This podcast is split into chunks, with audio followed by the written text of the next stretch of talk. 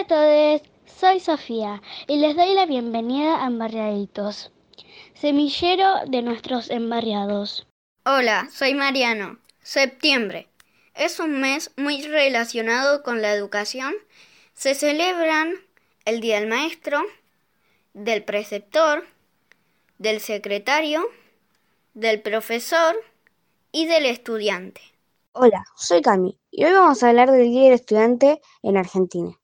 En Argentina, el Día del Estudiante se festeja el 21 de septiembre, en conmemoración de la repatriación de los restos de Domingo Faustino Sarmiento, en 1888, diez días después de su fallecimiento en Paraguay.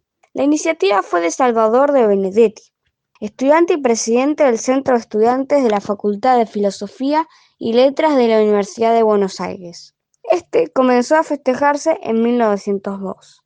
Con ese gesto, el de un joven alumno, nació el Día del Estudiante en Argentina.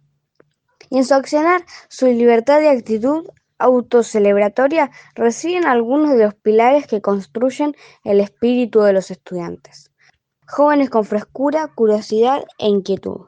Esta fecha se caracteriza por festejos, campamentos y festivales organizados al aire libre, y destinados a los jóvenes para que celebren su condición de estudiantes y se reconozcan el esfuerzo y trabajo que ponen día a día en sus colegios y o carreras. En base a eso quería contar mi experiencia en el Día del Estudiante.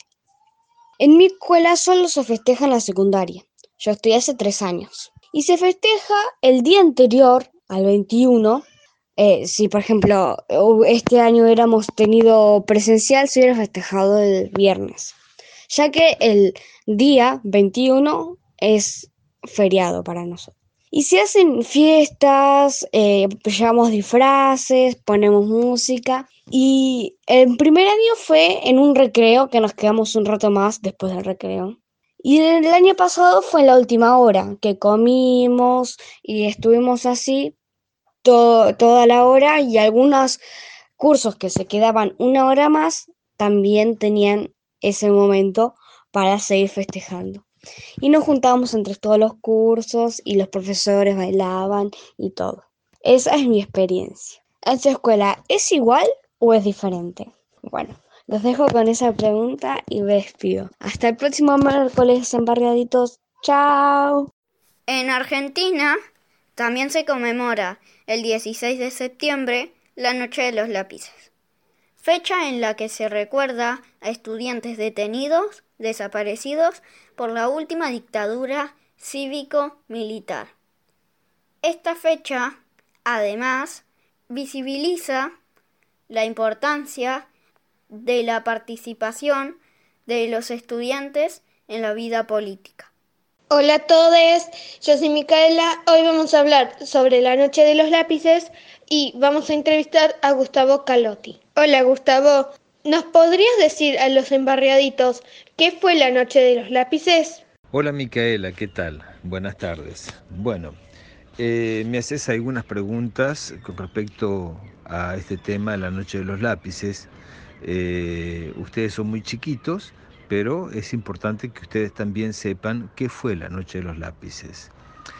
Todo empieza en el año 75, 1975, cuando eh, yo, que era en aquel momento un estudiante secundario en la ciudad de La Plata, junto con otros compañeros que éramos estudiantes secundarios, teníamos una actividad política y estudiantil y manifestamos, organizamos a los estudiantes secundarios de toda la ciudad para reclamarle al gobierno eh, una tarifa eh, de colectivo diferenciada para los estudiantes, porque era muy difícil económicamente, se hacía muy difícil para los padres eh, el transporte para los hijos, entonces nosotros pedimos pagar la mitad del boleto de colectivo. Y ganamos, y ganamos pero en ese momento no se llamaba Noche de los Lápices, por supuesto, eso fue la primera reivindicación. En el año 76 a mí me detienen los militares, me llevan preso, estoy desaparecido y preso durante varios años.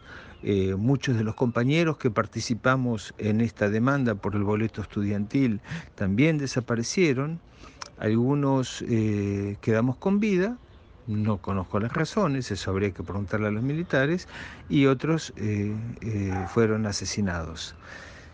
A partir de ahí, cuando en el año 83-84, ya con el gobierno democrático de Alfonsín, comienzan los juicios a esos militares eh, genocidas, em, hay una señora, María Seoane, que escribe un libro que se llama Noche de los Lápices, que narra la desaparición de esos estudiantes, en la cual yo estoy incluido, eh, y ella le atribuye eh, el hecho de la desaparición a la lucha por el boleto estudiantil. Yo quiero eh, simplemente agregar que esa no, fue la única lucha, nosotros luchamos por un mundo mejor, más justo para todos, sin desempleo, sin pibes en la calle, eh, que no faltara un plato de comida en cada mesa, eh, o sea, un mundo más justo.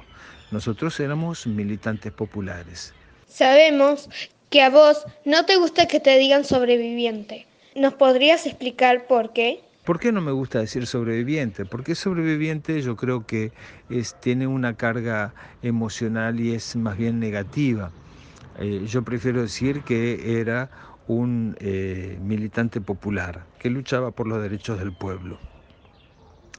Y, y bueno, eh, esa, ese libro dio lugar luego a una película con el mismo título, La Noche de los Lápices, que se difundió por todo el país, que impactó bastante a la opinión pública y que hoy se sigue recordando, sobre todo en las escuelas y en los colegios secundarios. Los embarriaditos nos parece muy importante que las personas que vivieron en carne propia la dictadura militar nos cuenten por qué es necesario mantener viva la memoria. ¿Nos querés dejar una reflexión al respecto?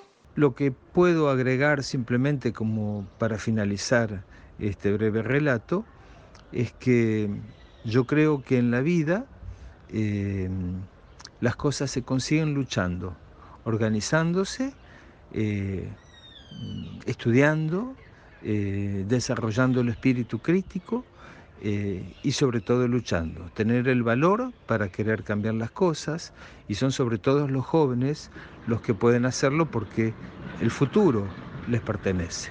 Muchas gracias Gustavo por compartir a todos tu historia. Un abrazo para vos Micaela y para todos los que escuchan este pequeño audio. Bueno, llegamos al final de este programa. Espero que les haya gustado. Si fue así, los esperamos en la semana que viene, acá. En la 88.7, Radio de la Azotea. La primera radio comunitaria de Mar de Plata y Batán. Porque los embarriaditos estamos donde tenemos que estar. Chau a todos, quédense en sus casas.